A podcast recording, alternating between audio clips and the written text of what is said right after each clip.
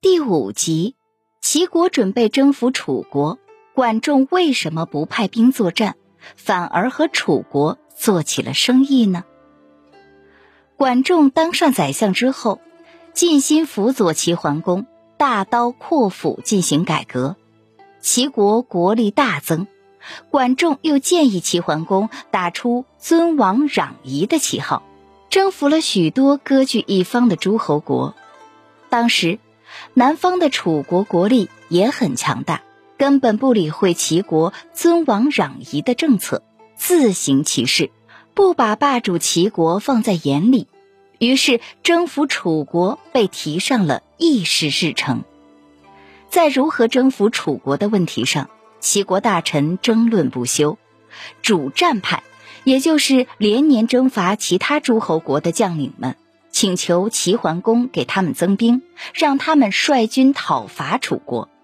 还有一派是以管仲为首的文臣，他们主张用外交手段来解决这个问题。管仲对齐桓公说：“楚国虽然没有咱们齐国这么强盛，但实力也不可小瞧。如果我们双方交战，我方必然损耗巨大，两国也将生灵涂炭。既然您反对动武。”想必是有了降敌之策喽。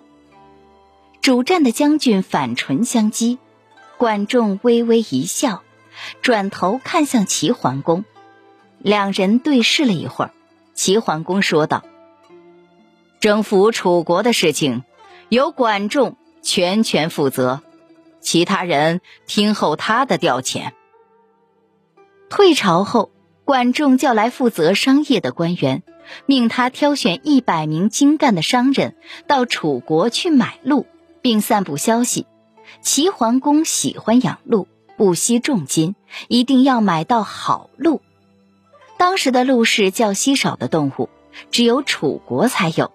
楚国商人见这么多齐国人来买鹿，而且还是为国君购买，价格一下子就哄抬起来。起初三枚铜币一头。过了十几天，加价为五枚铜币一头。过了不久，每头鹿的价格又提高到四十枚铜币，比粮价高了许多倍。一下子，楚国农民全都疯狂了，纷纷放下农具，奔往深山去捕鹿。甚至于一些地方的楚国官兵也停止训练，偷偷上山捕鹿。鹿的买卖持续了一年以后。楚国就富裕了，铜币堆积成山。但是由于农民不耕地了，楚国的田地一片荒芜，军人懒于操练，军队的战斗力也急剧下降，有的部队更是名存实亡，军人都成猎人了。等到楚国的粮食吃的差不多了，楚人想用铜币向别国购买粮食的时候。却发现没人敢卖粮食给他们了。原来各诸侯国都接到了管仲的命令，不准卖粮食给楚国。这下子，原本兵强马壮的楚国一下子陷入饥荒之中，军队连饭都吃不饱，还怎么打仗？管仲见时机已到，马上集合各路诸侯的部队，举行了盛大的出征仪式，开始讨伐楚国。饿昏了头的楚王一看，知道勉强交手就是以卵击石，还是投降了吧。于是楚王派出大臣向齐国求和，同意听从齐国的号令，接受齐国的领导。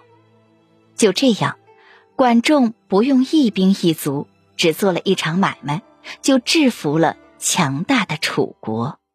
您刚才收听的是《中华智慧》。十万个为什么，同名图书由中华书局出版，演播麦田守望者。